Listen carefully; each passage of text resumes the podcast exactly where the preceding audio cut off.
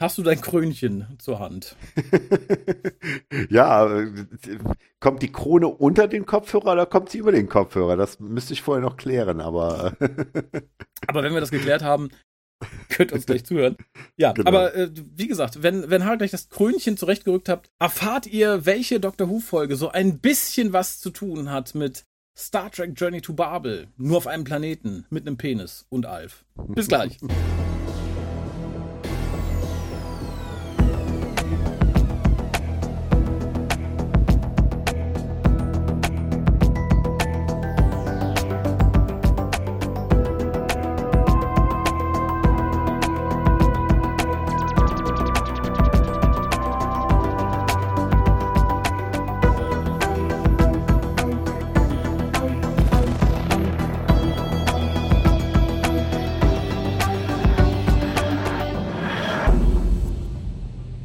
Hallo und herzlich willkommen zur, ja, das ist nicht mehr, mehr die Krönung, ne? Das ist so die Nachkrönung, die Nachgeburt der Krönung, zu einer Nachkrönung, zu einer, naja. Hallo Harald, ich begrüße auch dich zum Reviews von The Curse of Paladin. Hallo. Hallo. Ja. Ich, ich bin überwältigt, weil wir haben ja schon vor Jahren ausgemacht, dass wir irgendwann über Curse of Paladin sprechen und dass du es jetzt aktuell mit der Krönung in Verbindung bringst, das ist natürlich meisterlich. Also ein meisterhafter Übergang. Das ja, ich, ich habe mir gedacht, oh, da wird einer gekrönt und äh, da, da läuft ein hässliches Biest rum. Hm. das aber nicht Camilla heißt, sondern naja. Äh, ja, es, es wurde mal Zeit und was den Anschluss so ein bisschen gab, neben der Krönung von König Charles, ich will immer noch Prinz sagen, das ist auch traurig. Der, der, der, hat jetzt noch ein paar Jahre zu leben und wird immer wahrscheinlich ganz oft noch als Prinz bezeichnet statt als König. Wahrscheinlich, ne? Und, und wahrscheinlich werden viele auch, äh, ohne drüber nachzudenken, dann äh, Long Live the Queen dann singen, ne? ähm, God Save the Queen natürlich. Und, und dann statt, denkt statt sich der Gute wahrscheinlich, ne? schade, dass wir nicht mehr in Mittelalter leben, die hätte ich jetzt alle hinrichten lassen. genau. Man, manchmal guckt er so, wenn der, wenn der Colin schreibt oder so, denkst ja, oh, jetzt, jetzt wird aber gerne irgendwie Gut, die Guillotine nicht rausholen, da wäre ja Französisch, aber irgendwas, was, mhm. was, die Briten halt statt der Guillotine genutzt haben.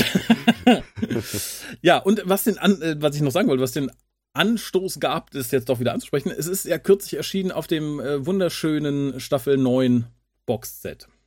Genau, das stimmt. Ähm, ich habe mir vor Jahren, als wir darüber sprachen, schon die DVDs dann nochmal besorgt.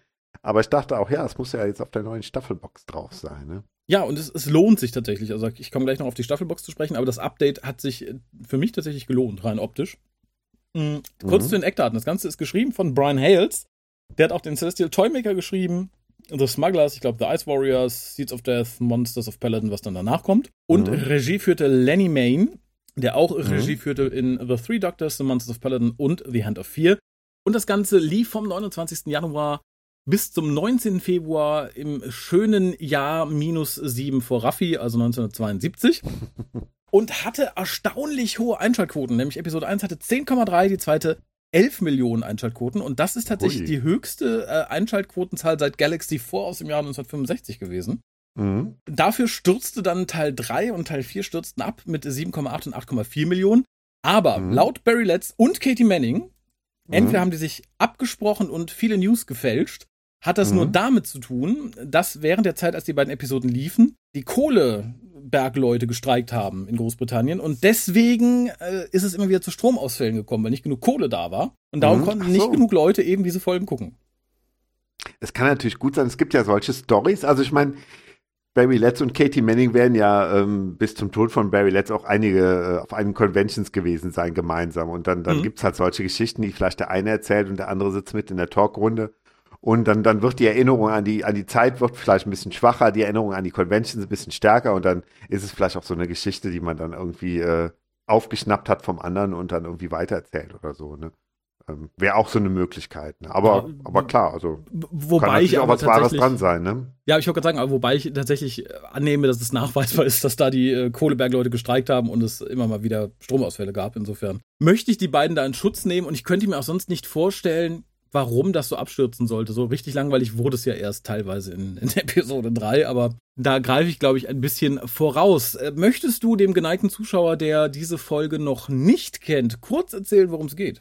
Ja, sehr gerne. Also ähm, der Doktor und Joe landen auf einem fremden Planeten in einer etwas brenzligen Situation. Also sie stehen quasi ähm, an so einem Bergvorsprung und müssen sich da erstmal in Sicherheit retten. Und äh, diese Sicherheit äh, manifestiert sich in einer in einer Festung, die so oben auf diesem Felsen thront. Und ähm, in dieser Festung ähm, angekommen, ähm, treffen sie auf eine illustre Gruppe von Menschen. Ähm, von Menschen? Da ist äh, von, von, von, von, von verschiedenen äh, Menschen und Wesen äh, außerirdischer, außerirdischen Ursprungs. Mhm. Ähm, da ist zum Beispiel ähm, äh, der, der König Peladon und seine Gefolgschaft, der äh, auch ähm, den, den Planeten beherrscht, auf dem sie gelandet sind. Und ähm, dieser Planet würde gerne der Galaktischen Föderation beitreten. Mhm. Und zu diesem Zweck sind verschiedene ähm, Aliens, wie gesagt, gerade in seinem, in seinem Schloss zugegen, in seiner Burg. Da ist zum Beispiel ähm, der ähm, vom Alpha Centauri ähm, eine, eine oder einer ähm, mhm. ähm, als, äh, als Delegation und äh, da sind äh, Ice Warrior dabei und äh, da ist ein ähm, Abgeordneter vom Planeten, warte, wie heißt das? Arc Arcturus? Arcturus, nee. ja. Arcturus. Mhm. Und äh, es soll noch erscheinen ein äh, Abgeordneter vom, von der Erde, aber ähm, da wird nun der Doktor und Joe werden äh, für die ähm, für die äh, Erddelegation gehalten und das spielt ihnen natürlich in die Karten, weil so können sie erklären, warum sie da sind und werden jetzt nicht irgendwie direkt gefangen genommen oder sowas. Und ähm, es geht im Endeffekt darum, dass der Planet Peladon halt der Galaktischen Föderation beitreten möchte. Mhm. Und ähm, aber ähm, man merkt so langsam, dass da im Hintergrund jemand die Fäden zählt, der das überhaupt nicht äh, haben möchte. Und ähm, es ähm, wird zuerst der, der, der Kanzler ähm, vom Planeten Peladon ermordet und ähm, es geschehen weitere Zwischenfälle, Attentate und äh, ja, nach, nach langem Hin und Her stellt sich schließlich heraus, dass der, der hohe Priester ähm, vom Planeten Peladon äh, hinter, den, hinter den Kulissen die Fäden zieht und äh, überhaupt nicht will, dass, äh, dass der Planet der Föderation beitritt, weil er ähm, wiederum mit dem Planeten Arcturus irgendwie äh, einen, einen Deal irgendwie ausbaldowern will und da steht ihm der Beitritt zur Galaktischen Föderation eher im Weg. Sehr richtig. Und genau. ja, das Ganze ist im Endeffekt ein großes Whodunit, weil man natürlich wissen möchte, wer bringt da die Leute um und versucht sie umzubringen. Das Ganze wird von Hepesh, dem hohen Priester, auf ein altes Wesen namens Agador geschoben, der dagegen sein soll, dass äh, quasi Paladin in ein neues Zeitalter eintritt. Mhm. Das Ganze basiert so ein bisschen auf dem Beitritt Großbritanniens zur Europäischen Handelsunion mhm. die damals irgendwie kurz bevorstand und wild diskutiert wurde. Und ja, greift das im Endeffekt äh, in Doctor Who-Manier ein bisschen auf. Und es ist tatsächlich eine der ersten Folgen in den 70ern, die komplett im Studio gefilmt wurde, weil John Pertwee's Doktor war ja bis dato immer auf der Erde gefangen. Das heißt, man konnte auch immer schön Außenaufnahmen machen. Das mhm. hat man sich dann hier gespart. Das Ganze ist nur im Studio entstanden.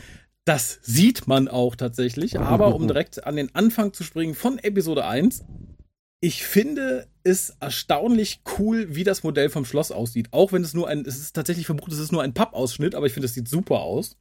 Mhm. Gruselig, gothichaft. Und ich weiß nicht, ob du sowohl in die DVD als auch in die Blu-ray-Version reingeguckt hast. Ich finde, es ist enorm, was man noch aus dieser Folge rausgeholt hat. Nee, wie gesagt, ich habe mir tatsächlich ja äh, in Vorbereitung dieses Podcasts die DVD noch bestellt, vor Jahren schon, weil wir ja, wie gesagt, schon vor einiger Zeit darüber gesprochen hatten, dass wir mhm. das mal machen wollen. Und da habe ich natürlich jetzt nur die DVD-Version gesehen. Ähm, so. Ähm, Fand es aber schon immer irgendwie auch, auch so schon beeindruckend irgendwie und, und, und habe mich auch, als ich es jetzt sah, halt bevor ich die, die Making-ofs dann mir angeguckt habe, habe ich mich halt gefragt, ist das so ein, so ein Painting oder ist das tatsächlich ein Modell oder so? Es sieht auf jeden Fall, ähm, ja, wie du sagst, echt beeindruckend aus, ne? Fand ich auch und tatsächlich, es ist ja sehr seltsam. Ich konnte nicht in Erfahrung bringen, was genau der Unterschied ist. Aber auf der Blu-ray-Version ist ja auch nochmal die DVD-Version enthalten tatsächlich. Mhm.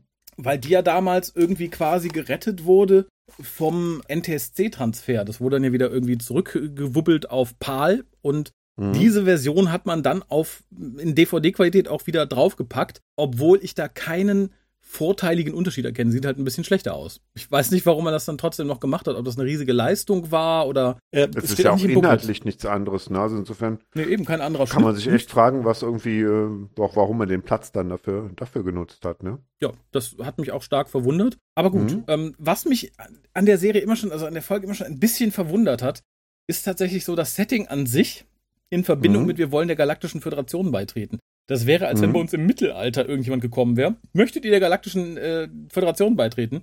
Die sehen da nicht aus, als hätten sie schon irgendwas, mit dem sie überhaupt fliegen könnten, geschweige denn in den mhm. Weltraum. Ja, ja, es ist so ein bisschen, man, man, man, man legt da vielleicht so ein bisschen, äh, so ein bisschen die Star, die Star Trek-Schablone an, mhm. wo natürlich immer nur Völker, die halt schon ein, gewissen, ein gewisses Level erreicht haben, überhaupt angesprochen werden, ob sie Bock haben, der Föderation mhm. beizutreten. Und die Galaktische Föderation, die scheint da ein bisschen schmerzfreier zu sein. Ne? Hat man so den Eindruck, ne? ihr habt gerade erst die Guillotine erfunden und das Plumpsklo, aber habt ihr nicht Bock, in den Weltraum zu fliegen? Das kann natürlich sein. Oder sie waren so sehr davon beeindruckt, was für schöne Haare die Pal Pal Paladidonia oder die Paladins doch haben. Das, das ist natürlich eine Möglichkeit, ne? Aber ich, klar, da hast natürlich vollkommen recht. Es ist ja, was, also diese Star Trek-Idee, die, die, die, das hat ja irgendwie Hand und Fuß, das macht ja irgendwie Sinn. Ne? Man, man will mhm. ja kein Volk einfach so irgendwie aus einem, aus einem primitiven Stadion einfach mal so in die, in die Moderne schießen. Das, das, das kann ja eigentlich nicht gut gehen. Das ist eine Aber, Laserkanone. Ähm, hm. Dankeschön. Ja, da haben wahrscheinlich die Macher von Doctor Who soweit dann vielleicht auch gar nicht gedacht, ne? Aber. ähm. Das Ganze ist ja so ein bisschen angelehnt an die äh, TOS-Folge Journey to Babel. Da geht es ja auch darum, dass ein neues Volk der Föderation beitreten will, ladila. Aber mhm. ich finde tatsächlich, ich finde die Kostüme schön. Ich finde tatsächlich das Setting an sich sehr schön. Es sieht alles cool aus. Natürlich nach Studiokulisse, aber nach cooler Studiokulisse. Und mhm. ich möchte sagen, das Haardesign ist gewagt, aber ikonisch. Also ich erkenne jemanden vom Planeten Paladin, wenn ich ihn sehe. Mhm, absolut, ne? Ja, und, und, und was du eben sagtest, also so ein Whodunit, dass du das Gefühl hast, irgendwie es ist wie bei Agatha Christie, wo ein paar Leute irgendwie in stürmischer Nacht irgendwie auf einem Landhaus eingesperrt sind. Mhm. Das, das, das macht es auch irgendwie so sympathisch, ne? Dass, dass man halt das Gefühl hat, das ist so eine Art Kammerstück, ne? Und äh, das, das finde ich auch ähm, relativ schön und interessant und es, es, es zeigt mir nochmal so ein bisschen, was man so in dieser Zeit, also warum irgendwie das Fernsehen, das britische Fernsehen damals so schön war und so anders als amerikanisches, mhm. weil ähm, wenn da der, der, der, der, der, der Prinz von Peladon mit, mit dem Chancellor und dem, äh, dem High Priest spricht, dann mhm. ist das ja wie im Theater irgendwie. Ne? Also ja. die bringen ja so eine Intensität da rein, was man natürlich ähm, zum Beispiel amerikanischen Fernsehsendungen nicht so hat. Aber hier hat man wirklich das Gefühl, das sind Schauspieler, die kommen auch vom Theater und die bringen halt auch diese Intensität, mit der du halt im Theater halt auch jemanden in der letzten Reihe noch erreichen willst, die bringen die jetzt halt ins Fernsehen und das macht's halt so, ja, macht's halt so schön irgendwie, ne? Ja, und passt, wie gesagt, auch total zum Setting, finde ich. Also ich finde generell, dass David Troughton, übrigens der Sohn von Patrick Troughton, also mhm. dem zweiten Doktor, spielt außergewöhnlich gut. Ich habe viel Freude, diesem Mann hier zuzusehen tatsächlich. Mhm. Und generell die erste Szene ist halt Theater schlechthin, weil da auch ganz, ganz großartig kurz dargelegt wird, wie die Fronten aussehen. Das heißt einfach so, ich bin jetzt König, äh, Heppisch und Torbis, ihr beiden Brüder habt mich mit großgezogen, äh, ihr wart die Berater meines Papas. Du bist mein Kanzler, du bist dafür, dass wir hier die Aliens einladen. Heppesh, du bist dagegen, weil du bist der große Priester. Du sagst, nee, äh, unser großer Gott Agador ist dagegen. Mhm. Und äh, ja, zack, Kurz später ist dann die Stimme der Vernunft, sage ich mal, nämlich der gute Torbis, von Agador getötet worden. Und ich weiß gar nicht, hat man da Agador schon gesehen? Ich habe mir noch keinen Alfwitz auf meinen Notizen. Ähm, den sieht man erst später, oder? Ja, ich, ich glaube, man, man sieht irgendwie, wie, äh, wie der Chancellor äh, verendet jämmerlich, aber ich glaube, du siehst das Monster noch nicht. Ich glaube, das, das taucht dann erst später auf tatsächlich. Ne? Genau, und das ist auch ganz gut, glaube ich, weil so wirkt der Anfang noch relativ ja, unlustig und ordentlich. Und tatsächlich sehen wir dann einen sehr, sehr schönen Effektshot, nämlich wie die TARDIS auf dem Cliff gelandet ist und kippelt und runterfällt, als der Doktor und äh, Joe hinaustreten. Sie sind nämlich auf dem ersten Testflug mit der TARDIS, die der Doktor wieder zum Laufen gebracht hat. Und es ist der erste Effektshot, habe ich gelesen, der am Storyboard geplant wurde. Das passierte sonst nicht. Mhm. Also, also damals irgendwie. Genau. Das, später war das, das ja sicher gang und gäbe, ne? Aber, ah, okay. So, und, und bis dahin hat man einfach so drauf los. Gesagt, ja, so ungefähr wollen was, ne? So steht es im Skript, mach mal. Ja. Und es ist tatsächlich ein sehr, sehr, sehr, sehr schöner Modelshot, äh, auch wenn das Cliff so ein bisschen wackelt, als die TARDIS dagegen fällt, weil das Ganze nur mhm. mit so einer Folie abgedeckt war. Aber ich fand den damals schon beeindruckend, als ich das erste Mal gesehen habe und ich war auch jetzt immer noch relativ zufrieden damit. Also es gibt durchaus, gerade in der späteren Video-Ära von Doctor Who, Sachen, für die ich mich mehr schäme, wenn ich sie sehe. Mhm, mhm. ja, absolut. Ne? Das war absolut überzeugend. Ne? Ja, und mhm. wofür sich das Produktionsteam ein bisschen geschämt hat, und das kann ich verstehen, war dann, das sehen wir in der nächsten Szene, das Auftreten Alpha Centauris, nämlich äh, dem Delegierten von Alpha Centauri, der wohl äh, extrem aussah wie ein Penis. Und um das ein bisschen zu kaschieren, hat man ganz viele Venen draufgeklebt, was ich schon nicht unbedingt vorteilhaft finde, wenn etwas nicht nach Penis aussehen soll. und hat dann noch entschlossen zu sagen, so, er kriegt außerdem noch diesen gelben Umhang. Das heißt, wir haben jetzt einen sechsarmigen, einäugigen, wenigen äh, Superheldenpenis. Mit, mit einer hohen weiblichen Stimme und tatsächlich äh, Regie und auch Autor haben sich sehr, sehr, sehr dafür geschämt. ja, krass, das ist dann auch irgendwie, das ist so, wahrscheinlich kann man auch nicht, war es auch zu spät, was komplett Neues zu designen, mhm. ne? Und äh, zu spät, zu teuer. So, sowas finde ich immer lustig, ne? Deshalb bin ich auch so ein großer Freund von B-Movies, weil, man, weil, weil ich mir immer die Gedanken mache, wann, wann, kam so der Moment, wo der Regisseur oder wer auch immer gemerkt hat, oh Mensch, irgendwie, ich, das ist jetzt, das, das, das, das wird jetzt nicht irgendwie Schindlers List oder so, das wird irgendwas. das, scha das schafft es nicht ins Kino, das wird Direct to DVD. Wenn wir Pech haben, genau. noch Direct to VHS. Ja, aber ich, ich frage mich, wer im Produktionsteam da sitzt und sagt, du hör mal, Alpha Centauri sieht ja aus wie ein Penis. Was machen wir da? Hat jemand Adern da? Können wir Adern draufkleben? genau. Was, was, was wäre jetzt komplett penisfremd? Lass uns doch mal Ader draufkleben. Also wie gesagt, ganz, ganz großartig. Und mein großer Respekt gilt Joe, dass die mit ihren Schuhen an diesem Steigkliff hochklettern kann. Ja. Das, äh, ne, Brillant. Die hat auch, die konnte es kaum erwarten, zum Penis zu kommen. Und tatsächlich, was mir gut gefallen hat, ist auch die Effektdarstellung des Sturms. Dafür, dass mhm. es komplett drin ist, sah das super aus. Mit viel Wind, mit Blitzen und so weiter und so fort. Das haben wir in Doctor Who später auch selten. Mhm, mhm, das stimmt, absolut. Also bis dahin alles richtig gemacht. Ja, und es geht noch weiter tatsächlich. Der Delegierte von Arcturus, der auch Arcturus heißt, sieht auch unglaublich gruselig aus. Das ist ein, eine coole Prop, das ist, der da drin sitzt, das Gesicht mit diesen ästligen Tentakeln drumherum. Richtig, richtig gruselig. Und dafür, dass man dafür nur eine alte Ogron-Maske aufgearbeitet hat, fand ich super. Für Kinder fast mhm. schon ein bisschen grenzwertig. Ja, so fast so ein bisschen irgendwie Professor Simon Wright irgendwie. Ja. Wenn er, wenn er nicht fliegen würde, sondern sich auf dem Boden bewegt. Ja, und es wird direkt halt erst bewaffnet und auch so ein bisschen äh, boah, unfreundlich und gruselig. Hat aber eine hohe Roboterstimme. Also da wollte man es, glaube ich, nicht zu gruselig machen. Mm -mm. Ja, vielleicht hat man auch gedacht, Mensch, das müssen wir jetzt ein bisschen abschwächen oder so. Genau, und weiter geht's auch mit dem, Re mit dem leichten Redesign der Ice Warriors. Die sind nicht mehr ganz so dick, die sehen nicht mehr aus wie überfressende, äh, keine Ahnung, Schildkröten-Eichhörnchen, sondern die sind ein bisschen, ein bisschen geschlankt. Und das fand mhm. ich tatsächlich ganz cool. Ist auch das erste Mal, dass wir die Viecher in Farbe sehen. Mhm. Und dann kommt so der Einbruch, weil dann erblickst du die Statue von Agador.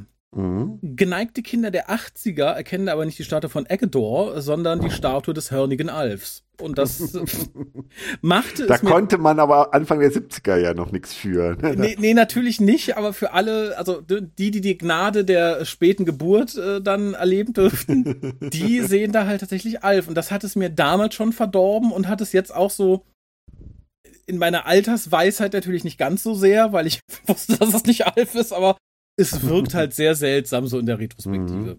Das stimmt, das stimmt. Aber wie gesagt, kann ja keiner was für. Ne? Man wusste ja nicht, was da noch kommt. Nee, dann, natürlich nicht. Und schön finde ich auch, dass der große Thron des großen Königs Peloton einfach ein bisschen aussieht wie ein teurer, aufgemotzter Campingstuhl. ja, auch das ist immer so die Frage. Irgendwie, dann geht irgendwann das Budget aus, ne? Und dann denkt man, was, was, hat, was, hat, man noch, ne? Und dann, ne? Du, hör mal, ich habe noch, einen, hab noch so einen schönen Campingstuhl zu Hause, den brauche ich nicht. Den können wir jetzt die nächsten Tage hier benutzen. Ich schlafe hier eh im Hotel. Ja, dann, dann bring den einfach mal mit. Ja. Äh, inhaltlich geht's aber ganz schön weiter. Nämlich der Doktor, die finden dann ja eine Höhle am, im, mhm. am Steilkliff, gehen dann, dann da rein und freuen sich auch. Und der Doktor zählt dann irgendwie mit Ene, Mini, Mini, Mu ab, wo sie lang gehen wollen. Und du hörst halt Eckador schreien, als er irgendwo bei Mu angelangt ist. Und, Joko ganz verunsichert sagt, Mini. Und der Doktor, mhm, Mini. Und dann nehmen sie halt die, die Höhle, die, wo er mit Mini drauf gezeigt hatte. Und das war halt wirklich, wirklich, wirklich schön. Und auch die erste Begegnung mit den, mit den Ice Warriors, die sie dann treffen, mhm. war großartig, weil wir kannten die ja bisher auch nur als die, die Bösewichte, die die Erde platt machen wollen und so weiter und so fort. Und der Doktor natürlich auch. Und ich finde sehr schön, dass der Doktor hier von vornherein erstmal sehr voreingenommen äh, die falsche Fährte geht und sagt, nee, das sind, das sind kriegerische Wesen, die sind böse und das fand ich sehr gut, dass es nicht der Allwissendoktor ist, der rumjammert, nein, es sind so schöne, schöne Kreaturen, die müssen lieb sein, sondern auch erstmal auf seine Erfahrungen aufbaut und sagt, nö, die waren bisher böse kriegerisch, dann sind die immer noch böse und kriegerisch, da müssen wir vorsichtig sein. Mhm. Ja, ja, klar, ich meine, liegt ja auch irgendwo nahe, ne? Wenn, wenn er nicht weiß, dass sich das Volk dann irgendwann mal zum, zum Guten äh, entwickelt hat, aber ähm, das ist ja, es scheint ja auch eine Entwicklung zu sein, die auch durchaus wieder rückgängig zu machen ist, weil in äh, The Monster of Peladon sieht es ja wieder ganz anders aus. Ne? Eben, ja, ich glaube, aber da wollte man dann wieder mit den Erwartungen spielen, die man natürlich aus dieser Folge dann hatte irgendwie. Aber mhm. heute wäre es halt so, der Doktor würde die dann sehen, sagen, nein, die sind doch ganz lieb und ich habe die schon hunderttausend Mal getroffen, seit die Pazifisten geworden sind. Und ich finde halt schön, dass der Doktor sich hier auch mal irrt. Mhm. mhm.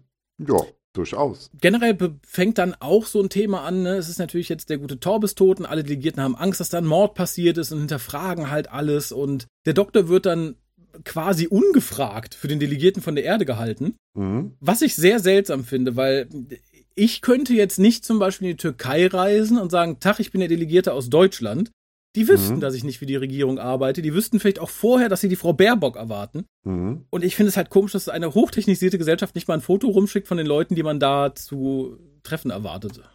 Hm. Ja, ich meine, es wird ja ähm, irgendwann verlangt ja einer von, von Joe oder vom Doktor irgendwie Papiere und dann wird ja gesagt, ja, die sind mhm. mit, unserem, mit unserem Shuttle abgestürzt und so. Da, da ist ja zumindest so eine Kleinigkeit, wo man dann merkt, okay, jetzt müssen sie sich irgendwie rausreden, ja. äh, weil, weil, doch irgendwie eine, ein Beweis verlangt wird, aber ähm, ja, ja, es ist halt einfach der, der, der Geschichte geschuldet, ne? Dass, dass dann nicht weiter nachgefragt wird, ne? Ja, schön der Geschichte geschuldet ist dann auch dieses, dass Joe natürlich dabei ist und dann muss natürlich erklären, warum. Und es ist dann, es ist Royal Joe, also das Prinzessin Josephine of TARDIS. Das fand ich tatsächlich ganz süß. Und sowohl der Doktor als auch äh, Joe selber gestehen ja in einer späteren Episode, dass sie es irgendwie ganz cool finden, dass sie diese Rollen eingenommen haben. Mhm. Und wir beobachten dann, wie der böse Stimme Diener, ich habe den Namen gerade vergessen, ist es Grun? Grunt? Grunt? G Grun? Genau, habe ich irgendwie Grum, ne, genau, der, genau, genau, der nachher auch ähm, den, den Kampf führen muss. Ne? Genau, das ist Grum, ne? Genau, und der Grum ist gerade dabei, die Alf-Statue umwerfen zu wollen weil er hofft, dass äh, er eine Delegierten erwischt. Und was ich ganz süß finde, ist tatsächlich, dass dann der gute King Paladin auf Joe steht und sie ein bisschen angräbt. Mhm. Was besonders ja. lustig ist, weil äh, während der Aufnahmen dieser Folge haben die beiden gedatet. Mhm. Ach, tatsächlich, echt? Ja. Ach, krass. Aber, aber kurze Zeit später war sie doch dann auch mit, mit, äh, mit dem Herrn Jones zusammen, mhm. mit dem sie dann, äh, ah, okay, ja. Ich, ich glaube, die Gute ist keine Kost, es ist halt ein Blumenkind, ne, die gute Frau Mendel. Ja, ja, absolut. Das war, das war halt so, so waren die Zeiten, ne, mein Gott. Ganz genau, und das hat sie da wohl voll auf, ausgekostet. Aber mhm. der Cliffhanger ist dann auch schon da und wir sehen, wie der Doktor sieht, dass die Statue herabfällt und da war eigentlich schon klar, wie der Cliffhanger auch enden würde, sind nämlich die anderen rettet. Aber erstmal kommt der Abspann, wir sind alle erschrocken, dass der Doktor zufällig nach oben gesehen hat und sah, wie Alf auf sie herabfällt. Aber Episode 2 beginnt natürlich damit, dass er sie alle rettet und alle ganz happy, äh, ganz happy sind, ganz happisch sind, ne? Happisch sagt dann aber, das war Agador, das ist der Wille unseres alten Gottes, der hat keinen Bock auf die Delegierten. Mhm. Tja, der Happig. Der, der alte, Heppisch. schwere Nöte. Genau. Aber sein Ziehsohn, also sprich King Paladin, stellt sich aber gegen ihn und sagt, dass weder Hepesh noch Agador König auf diesem Planeten sind, sondern er. Und er möchte natürlich beitreten und er möchte, dass die anderen bleiben und er würde auch dafür sorgen, dass das alles aufgeklärt wird. Und während sie sich da weiter streiten, fällt niemandem auf, und das fand ich seltsam, wie Joe sich vom Acker macht, um spionieren zu gehen. das hätte ja meinen Verdacht erst recht erregt. Ne? Es ist gerade ein Mord mhm. passiert und die Delegierte von der Erde schleicht sich davon. Ja, naja, vielleicht irgendwie mal Nase pudern oder so. Ne? Dann kann man sich entschuldigen sagen oder ich muss mal kacken, aber Nee, er hat sich einfach nur auf den Vorsprung geschlichen und findet da Spuren. Mhm. Was sie genau findet, erfahren wir ein bisschen später. Und tatsächlich gerät der Verdacht so ein bisschen, dass King Paladin das Ganze absichtlich verursacht, und, um die alle ein bisschen reinzureiten. Mhm. Finde ich ganz nett. Das zieht sich aber so gerade durch die ersten zwei, drei Episoden, dass die sich halt ständig misstrauen, ständig ihre Angst äußern. Vor allem, wie gesagt, Alpha Centauri, das ist natürlich ihre, ihre seine Schrägstrich Art aber das fand ich dann irgendwann ein bisschen anstrengend. Dafür, dass es, obwohl, na, was sage ich da? Ich wollte sagen, dafür, dass es äh, Politiker und Abgesandte sind, sollten die sich ein bisschen am Riemen reißen. Aber wenn ich mir unsere Regierung so angucke, passt das mittlerweile ganz gut tatsächlich. Mhm. Aber auch der gute König reißt sich nicht am Riemen, denn er gräbt die gute Joe schon ordentlich an. Mhm. ja, naja. Weiß man nicht, ne, so, so eine primitive Kultur, ne? Die macht, macht nicht. Äh wir werden nur 40. Nicht viele Worte, ne? Joe kann froh sein, dass sie nicht mit einer Keule geschlagen und in seine Höhle gezogen hat. Genau. Aber tatsächlich will er nur einen politischen Verbündeten, so scheint es zumindest, weil er das irgendwie nicht trennt und Joe ist halt sehr gekränkt und haut dann erstmal ab. Mhm. Und ja, Hepesh äh, befiehlt dem stummen Grunt dann den Doktor zu töten. Mhm. Und ja, dann hangeln wir uns so ein bisschen mit Joe entlang, weil sie hat einen Schlüssel gefunden, der stammt von den Ice Warriors und der Doktor breitet dann lang und breit aus, wie böse sie doch sind und wir kriegen mit, dass er total voreingenommen ist, noch immer und so.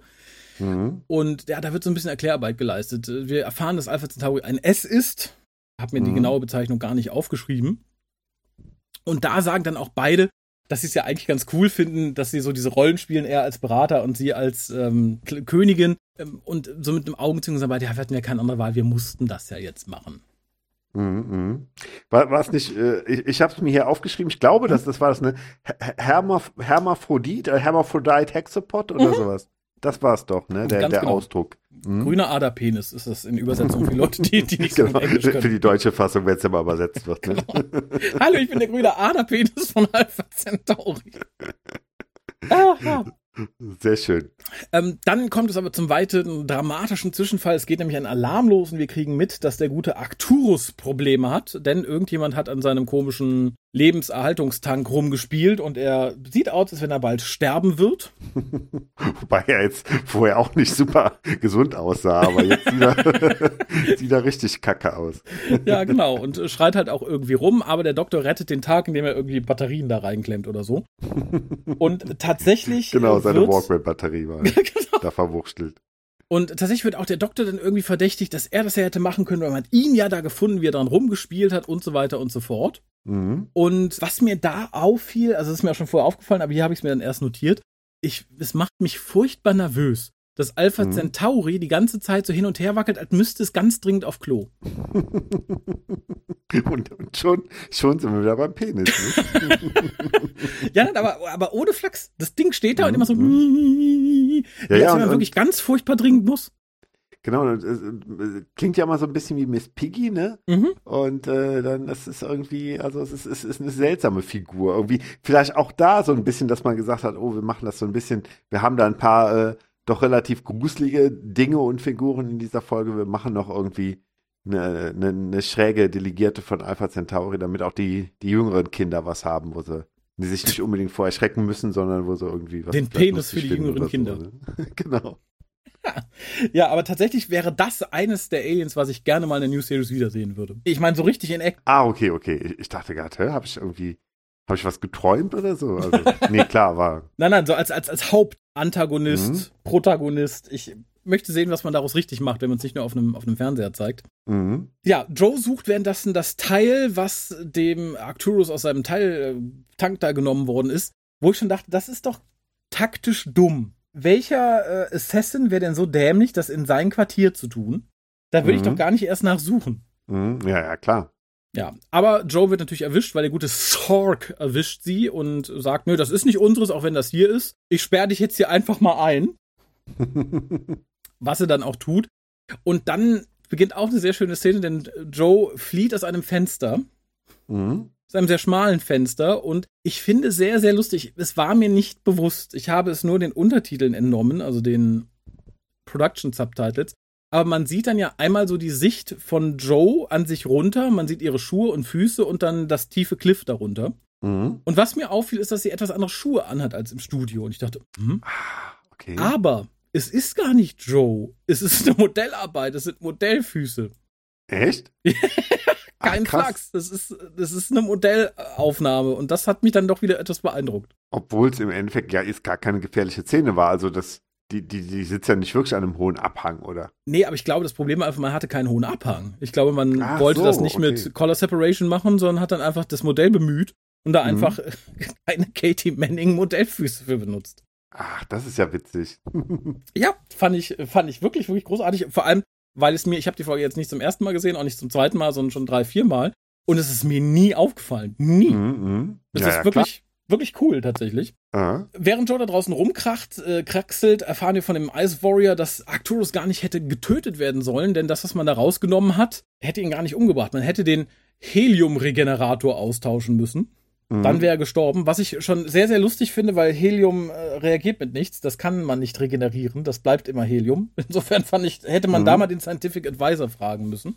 Was mhm. man da, da schreibt. Oder der Scientific Advisor wollte das Produktionsteam an der Nase umführen. genau, Hat einen ihr Begriff zahlt geschaffen, mir den es zu überhaupt nicht geben So. kann. genau. Und da wird dann auch direkt erklärt, also vom Ice Road, dass sie jetzt kein kriegerisches mehr Volk, Volk mehr sind, sondern wie Worf in Picard jetzt einfach Pazifisten geworden sind. Mhm, mhm.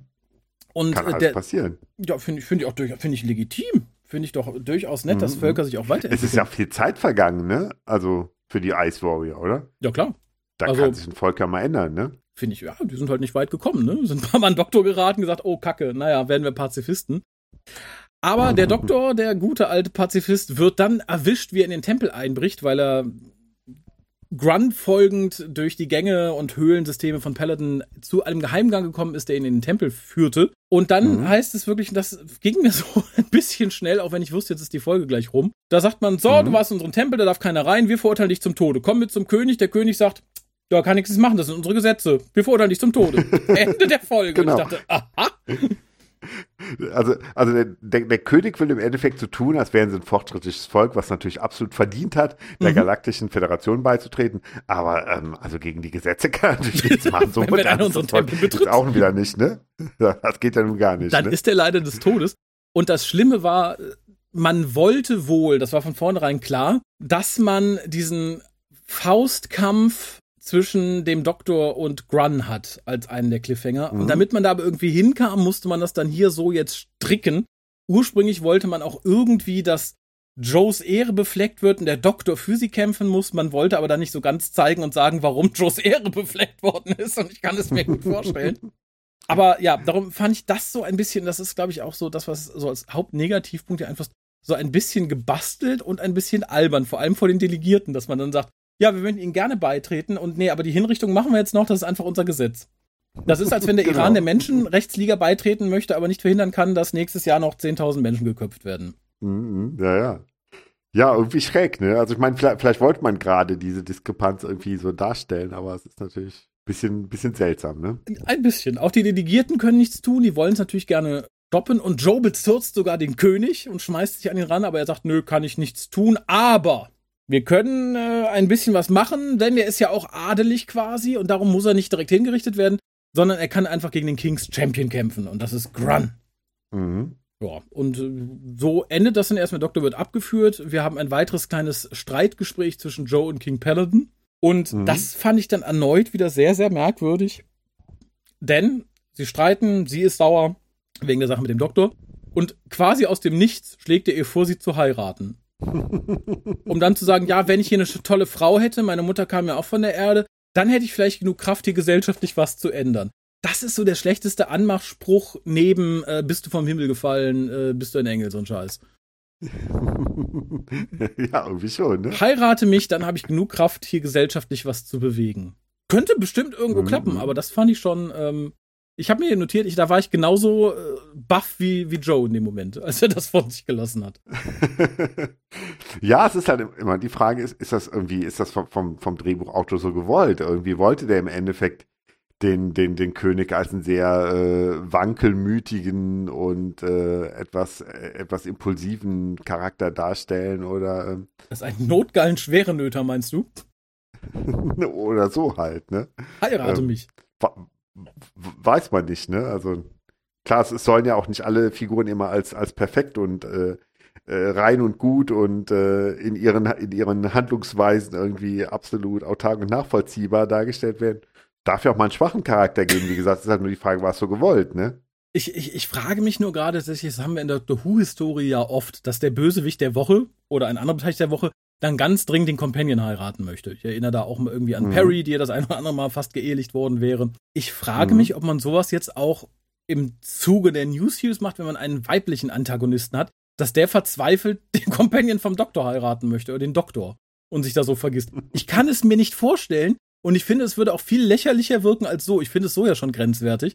Aber wenn eine Frau das dann Mhm. noch macht, das fände ich, glaube ich, noch furchtbarer. Und wie gesagt, hier dachte ich Mhm. nur, Alter, schön, dass Joe da irgendwie genauso empört ist wie ich. Das äh, will mir einfach Mhm. nicht in den Kopf.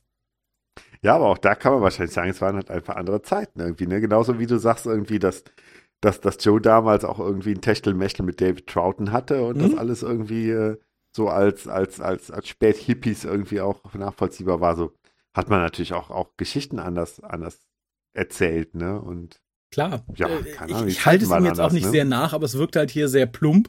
Zumal ich King Paladin ja nicht für, für eine Vollnull gehalten habe. Der ist halt immerhin König und ich fand den Schauspieler auch sehr schön. Aber es kam so für mich so aus dem Nichts. Zumal er danach noch sagt, so, ja, Mhm. nee, den Doktor kann ich ihn aber nicht damit retten. Aber danach können wir eine schöne Gesellschaft aufbauen. ja, also wie gesagt, einfach echt die Frage. Ist, soll, sollte der Charakter so sein oder Mhm. waren das irgendwie Mängel? Äh, Mängel im Drehbuch. des- des, äh, genau. Ja, und äh, tatsächlich kommt dann eine ganz schöne Szene zwischen Hapesh und dem Doktor, in dem Hapesh dem Doktor sagt, du darfst gerne fliehen, guck mal, ich habe dir auch aufgemalt, wie du entkommst und wir haben deine TARDIS gefunden, einer meiner stummen Diener hat die offensichtlich den ganzen Berg hochgeschleppt und da redet er auch noch ein bisschen länger mit dem Doktor und da fand ich tatsächlich auch ganz schön und nachvollziehbar, wie Hapesh denkt und finde schade, dass das so ein bisschen torpediert wurde durch das eigentliche Ende und dem, was noch dahinter steht, weil er gesteht dem Doktor, dass er tatsächlich Angst hat vor dem Wandel, dass er Angst hat, dass durch diesen Wandel die Freiheit seines Planeten verloren geht. Und Mhm. ich finde, das ist ja immer noch so ein aktuelles Thema, wenn man sich anguckt, wie Großbritannien da mit demselben Argument ja kürzlich aus der EU ausgeschieden ist. Ja, das, das muss ich so denken. Irgendwie, eigentlich, eigentlich hätte man jetzt so die, die Peladon-Trilogie irgendwie zum Ende bringen müssen, ne? Mhm. dass man halt den, den, den Brexit dann auch irgendwie, wenn man damals den Eintritt in die EU so verarbeitet hat, äh, dass man jetzt den Brexit auch in ähnlicher Form verarbeiten würde. Ne? Also Das fände ich großartig. äh, Auch wieder mit dem Aderpenis, das mit jetzt zu allem. beenden. Ne? Das Genau. fände ich ausgesprochen schön, ausgesprochen großartig tatsächlich. Und das fand ich Mhm. hier bis dahin noch sehr, sehr schön. Mhm. Wird, wie gesagt, später, dass man dann Happisch natürlich irgendwie miese Machenschaften unterstellt, so ein bisschen torpediert. Und da ist natürlich wieder der Ansatz, dass relativ klar ist, wo der Drehbuchautor zu dem Thema steht. Mhm, mhm, ja, ja, klar. Aber ist natürlich immer spannend, wenn man irgendwie Antagonisten halt wirklich so darstellt, dass die in ihrer eigenen Welt und anhand ihrer eigenen Beweggründe eigentlich in ihrer Welt ja die Guten sind, weil sie ja für das Gute stehen. Ne? Das Ja, ist natürlich immer ganz spannend, so wie bei den, bei den Silurians oder so, ne? Dass du keine Genau. Bösen hast, sondern einfach Leute, die anders denken oder ein Volk, was anders denkt und andere Ziele hat und die halt komplett einmal mit den Zielen der Menschen irgendwie äh, aneinanderstoßen, ne?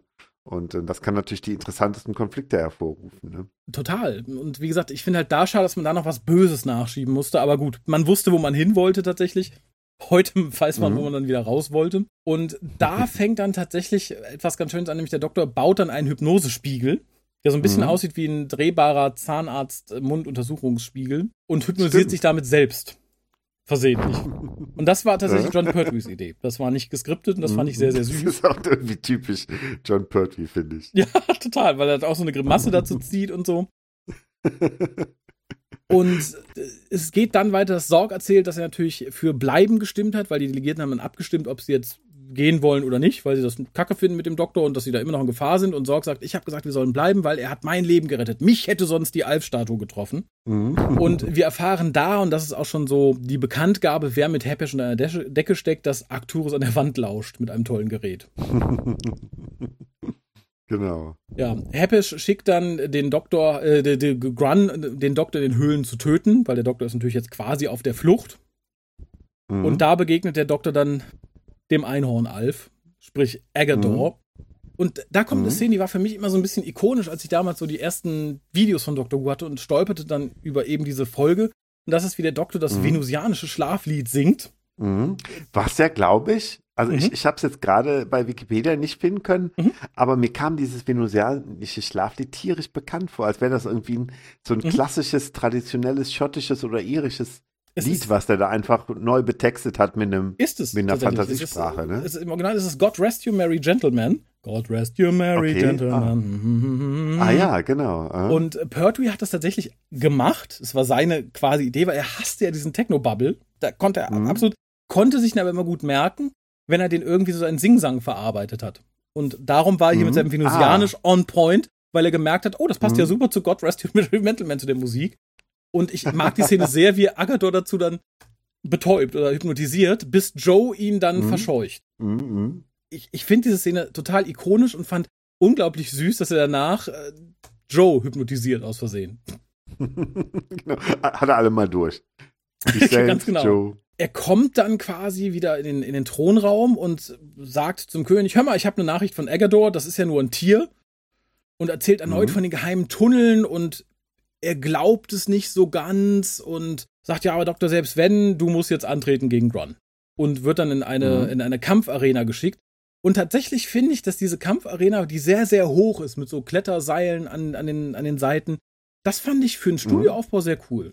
Genau. Du hast, also man, man konnte sehen, dass das halt in einem relativ kleinen Raum, also zumindest auf einer relativ kleinen Grundfläche stattfand, mhm. war aber trotzdem imposant, weil es halt so in die Höhe ging, ne? Ja. Also ähm, das fand, fand ich auch absolut beeindruckend, genau. Und das hätte auch aus einem, aus einem moderneren Science-Fiction-Film oder was auch immer, aus einem Fantasy-Film stammen können. Ne? Ja, fand ich auch. Also jetzt vielleicht nicht unbedingt 90er, aber so aus den 80ern hätte das durchaus noch klappen können. Und mhm. auch den Kampf finde ich erstmal ganz gut. Der Doktor hat halt erst die Oberhand, dann kriegt Run ein Schwert zugeworfen. Der Doktor gewinnt dann am Schluss tatsächlich. Und der Cliffhanger ist dann, dass Arcturus auf den Doktor schießt. Der Ice Warrior schießt aber auch. Und dann ist mhm. Ende.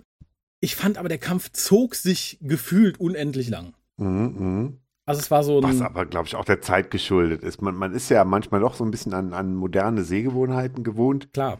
Und, und, und damals zog sich sowas halt auch viel länger. Also, das ist eine Folge, die man sich, glaube ich, in der, in der heutigen Serie relativ gut in 45, 50 Minuten vorstellen könnte, ohne dass man das Gefühl hat, oh, das ist aber jetzt wahnsinnig gerafft, die Handlung, ne? Ja. Und damals hatten sie halt die 90 bis 100 Minuten und da, da konnte man auch so, so einen Kampf so ein bisschen in die Länge ziehen. Ne? Ja, und das hat man, hat man genossen. Aber so ähnlich wie die meisten wahrscheinlich auch schon damals vermutet haben, hat Arcturus nicht den Doktor erwischt, sondern der Ice Warrior war schneller und hat Arcturus getötet.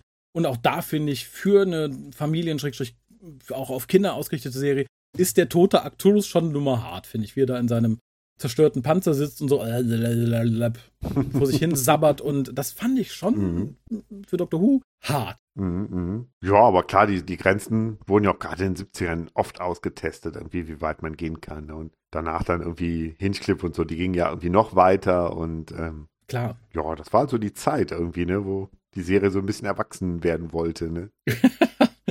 ja, ich, ich habe auch generell nichts dagegen, aber es sind halt manchmal so Punkte, wo ich denke, ja, das ist schon ähm, mhm. eine Nummer härter. Und mhm. dann äh, wird nochmal erklärt, dass Agador ja nur ein dressiertes Tier war und äh, Heppisch den ja irgendwie da abgerichtet hat und Heppisch ist jetzt auf der Flucht, danach verliert, zerfasert sich das so ein bisschen, mhm. weil dann passieren viele Dinge auf einmal. Heppisch ist auf der Flucht, die Delegierten beschließen mhm. dann abzustimmen, dass sie ja doch pro Paladin sind und äh, jetzt dem König helfen und denen auch. Mhm. Und wie immer muss äh, der, der Aderpenis aber überzeugt werden, weil der hat natürlich furchtbar Angst, was ich auch ganz, ganz niedlich finde, so als, äh, als Charakter-Trait sozusagen. Mhm. Und ja, Grun geht dann in die Höhlen, weil er Heppisch sucht. Der Doktor geht dann hinter Grun her, weil er ahnt, dass der Heppisch sucht. Und dann finde ich tatsächlich so eine Szene, die kann ich nicht ganz deuten. Die wird mir nicht ganz klar. Vielleicht kannst du mir helfen oder irgendjemand, der jetzt zuhört. Ich nahm mhm. bis zu diesem Zeitpunkt an, dass mhm. Grun noch immer auf Hepesh Seite ist. Natürlich hat der Doktor mhm. ihn verschont und gesagt, ich töte dich nicht. Da kann natürlich Grun mhm. sagen, super Doktor, du bist jetzt mein Freund. Aber er geht ja hinter mhm. Hepesh Aber es wurde, wurde, nicht klar gezeigt, ne? Nee, erstmal das Also, dass nicht. Grun in dem Moment umgedacht hat, ne? Genau, und vor allem geht Grun ja auch Hepesh hinterher, um Hepesh zu warnen.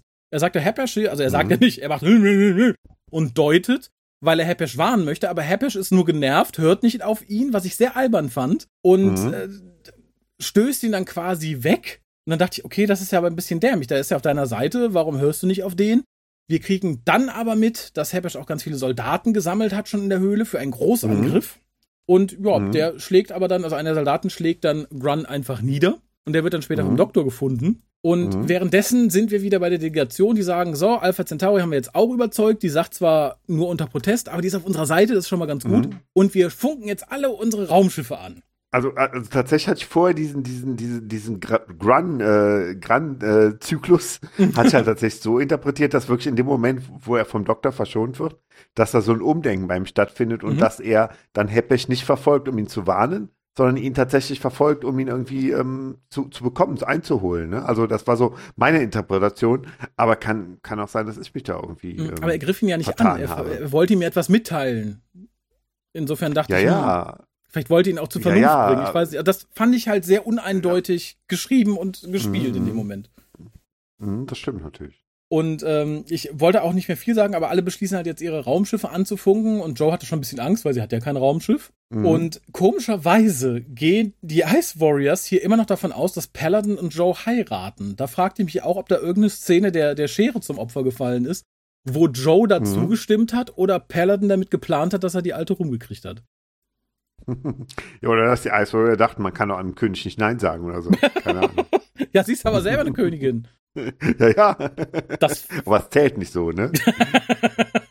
ja, aber gerade die Ice Warrior, die ja eine, eine, ein Matriarchat sind, wie wir später erfahren haben, die müssten mhm. doch dann gerade wissen, dass man da eher der Dame äh, gehorcht und nicht umgekehrt. Mhm. Ja, ja, klar. Naja, aber zumindest. Ja, da war der Wunschvater des Gedanken wahrscheinlich. Wahrscheinlich, die fanden das alle super. Ja, die passen gut zusammen. Lass die mal, ne? Sie heiraten doch, oder? Genau. ja, Grunt wird dann vom Doktor gefunden und suchen dann äh, quasi weiter nach Agador, obwohl Grunt furchtbare Angst hat. Aber der Doktor sagt, komm Junge, mhm. stell dich mal nicht an. Und wir erfahren, dass alle Funkgeräte kaputt sind. Wie praktisch. Mhm. Und dann ist wieder so, hm, etwas, was sich auch zieht. Und das ist dieser Angriff der Soldaten Hepesh auf die Stadt, die Burg, keine Ahnung bei der Happy dann im mhm. Endeffekt die Oberhand gewinnt, was ich mhm. eigentlich erstmal ganz cool fand. Und der Plan des Doktors, dann mit dem hypnotisierten Agador reinzukommen und dadurch dann quasi Hepesh zu überrumpeln und ihn zu töten, fand ich so ein bisschen. Mhm, mhm. ja, weil Hepesh eigentlich wusste, dass das Agador nicht wirklich das, das böse, mächtige Biest ist, sondern halt einfach eine eine Kreatur, die beeinflusst worden ist. Von ihm ja halt, ne? Genau, und ich hätte auch vorausgesetzt, dass die Soldaten da zumindest irgendwie eingeweiht waren und nicht so schnell die mhm. Segel mhm. streichen in dem Moment, wo halt einfach ihr, Anführer tot ist. Ja, das äh, kann man dann vielleicht auch dem Drehbuchautor irgendwie Vorwerf. zum Vorwurf machen, ne? Ja, und die letzten Worte von Hapesh sind dann I wanted to save our world. Aber vielleicht mhm. hat er sich ja geirrt oder so. Finde ich auch ein bisschen verlogen, weil wenn man ursprünglich dabei geblieben wäre, dass er sagt, ich möchte keinen Kontakt zu außen, ich will, dass wir unsere Freiheit nicht verlieren, dann wäre so ein Satz gut gewesen. Aber wir schon wissen, dass er aber eigentlich Missetaten zusammen mit Arturus geplant hat, passt es ja nicht so ganz.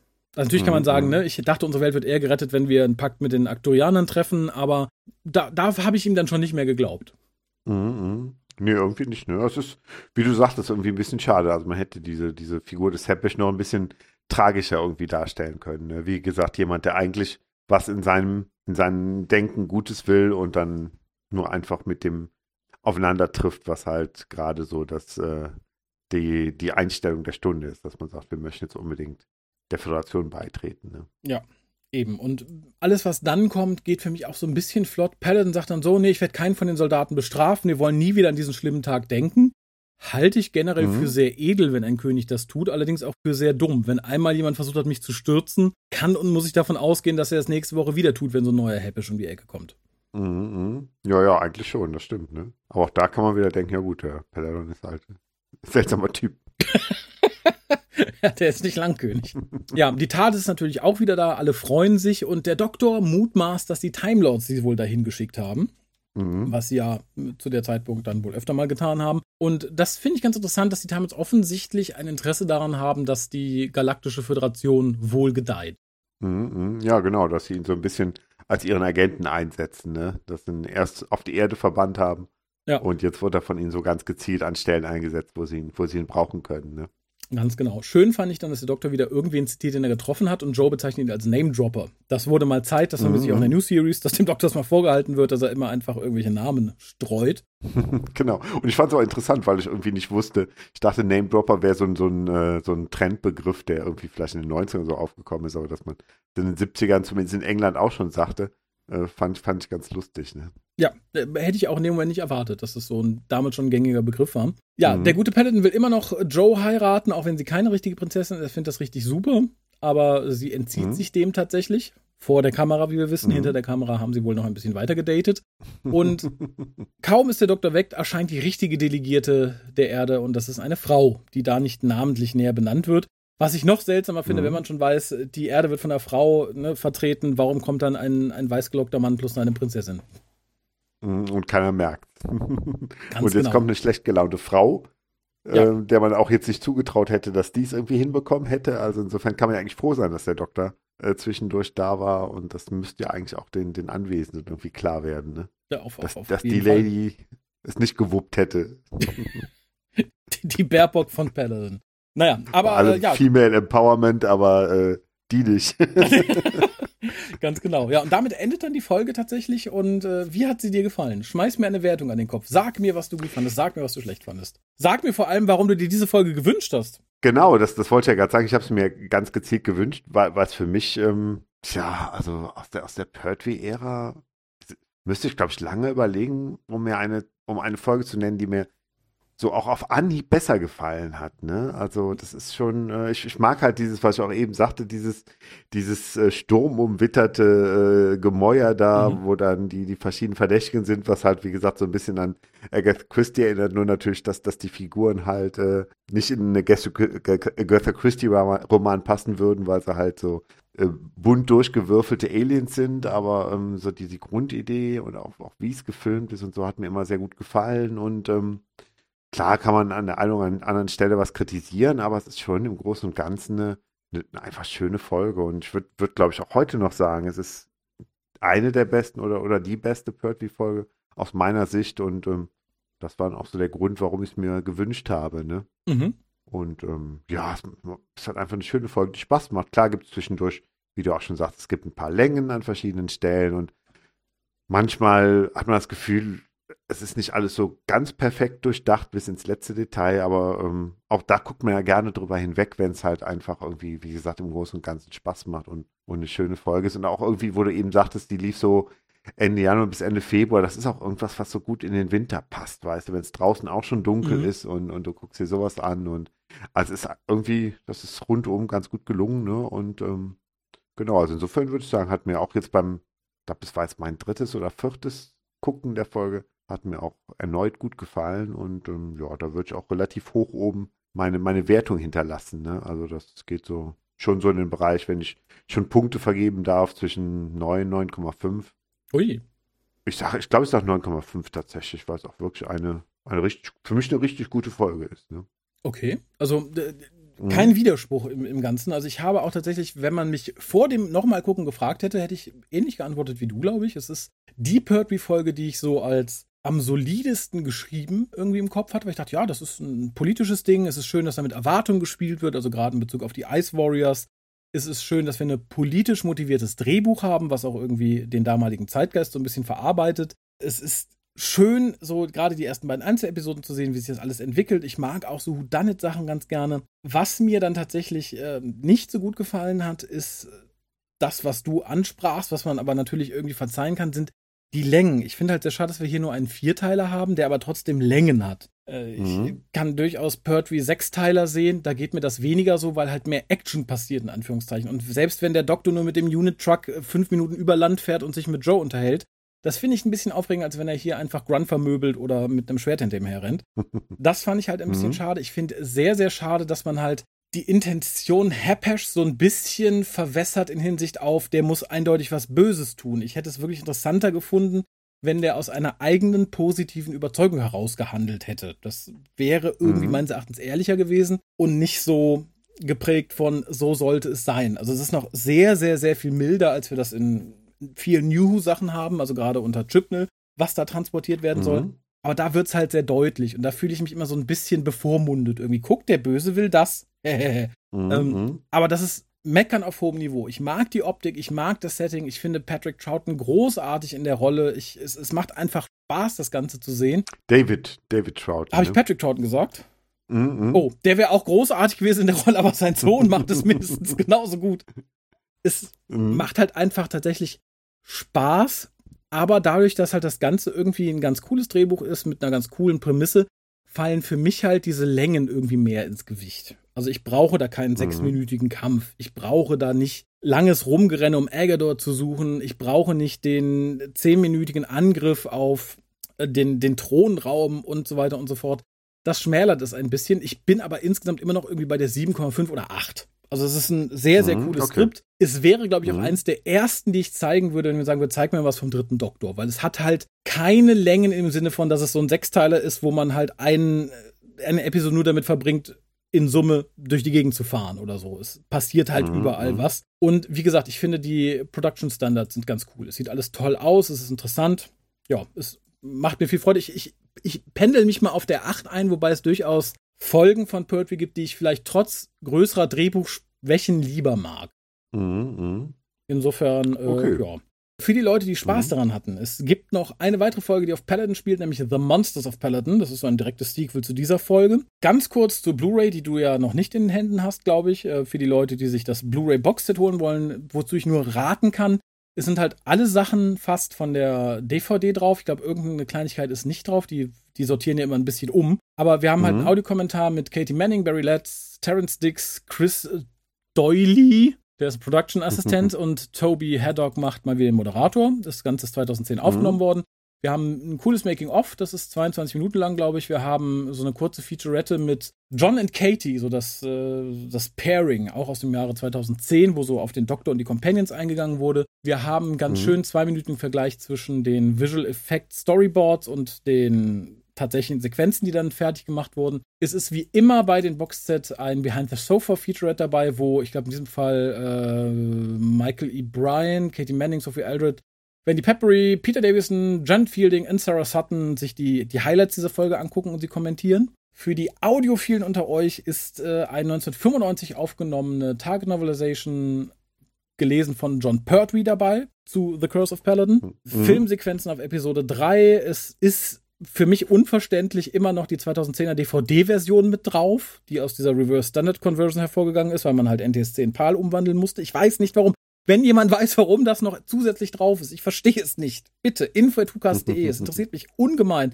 Ich konnte es dem Booklet nicht mhm. entnehmen, ich konnte es aber auch der, der, der Webseite vom Restoration Team nicht entnehmen, nichts. Es sind natürlich immer Trades and Continuity dabei, es gibt schöne Productions, Subtitles, es äh, gibt eine Fotogalerie, es gibt äh, auf den Blu-rays sind ja immer noch ein paar mehr PDFs als auf den DVDs. Da ist diesmal bei irgendwie Production Documents, äh, Skripte, Writer's Note, natürlich die Radio Times Cuttings. Mhm es lohnt sich auf mhm. jeden Fall. Wobei das Boxset mit Paladin und Monster of Paladin ist wahrscheinlich mittlerweile sehr günstig zu kriegen und auch ein ganz, eine, eine ganz coole Sache. Ja, genau. Das hatte ich mir dann damals besorgt und äh, es war auf jeden Fall günstig, da kann ich mich ganz gut dran erinnern. Mhm. Und ähm, ja, klar, also vieles ist natürlich in Blu-ray nochmal schöner und gestochen schärfer. Klar.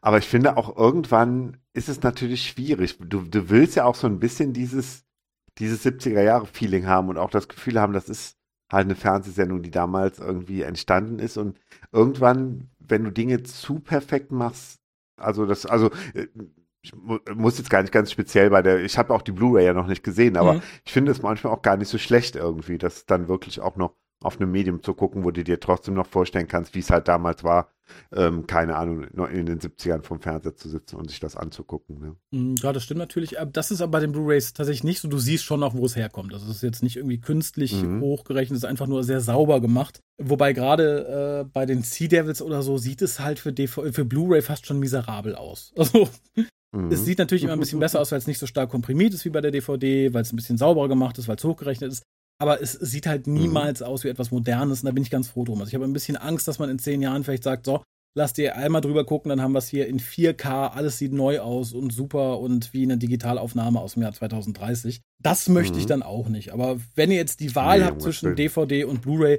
greift man bei der Blu-ray zu, wenn ihr jetzt irgendwo auf dem Grabbeltisch die Paladin-Box günstig ersteht, dann nehmt auch die mit. Da verpasst ihr jetzt nicht unglaublich viel und die Geschichte ist weiterhin so oder so gut. Das sagen wir, die ja auch mit den VHS-Kassetten groß geworden sind. Ne? Das war ja noch schlimmer, da gab es keine Extras, da musste man spulen.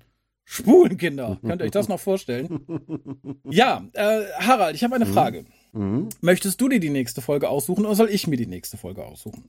Tja, ich weiß es nicht. Also jetzt, wo, wo du gerade schon äh, über das Peladon-Box-Set sprachst mhm. und wo mhm. ich es auch eh jetzt schon einmal besorgt habe, können wir natürlich theoretisch sagen, wir reden das nächste Mal über Monster of Peladon. Das wäre jetzt so mein Vorschlag. Dann tun wir das. Nicht sehr kreativ danach, aber, äh, aber logisch. Nicht die kreativ, aber die logische nächste Folge.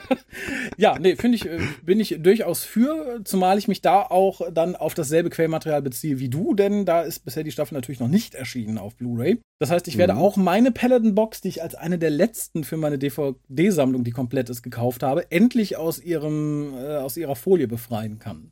Mhm. Ja, guck, da hat's doch noch zusätzlich sein Gutes. ja, ganz genau. Also wie gesagt, als nicht unbedingt als nächste Klassikbesprechung hier, aber als nächste Klassikbesprechung zwischen dem Harald und mir, die wir aufzeichnen, wird es dann also The Monsters of Paladin und ich möchte vielleicht schon Einzahl, ein bisschen, ne? Bitte? The, Monst The, Monster, Monster of Paladin, Paladin ne? Mhm. Ich möchte vielleicht schon ein bisschen vorausorakeln, dass wir da beide nicht zur Höchstpunktzahl greifen werden. Nee, nee, nee. Also ich habe es jetzt auch in längerer Zeit nicht mehr gesehen, aber ich erinnere mich noch gut, dass es nach der Begeisterung über Curse of Paladin damals eine kleine Enttäuschung war, aber keine Spoilers. Also es ist genau. immer noch eine gute Folge, aber sie reicht halt nicht an den Vorgänger an.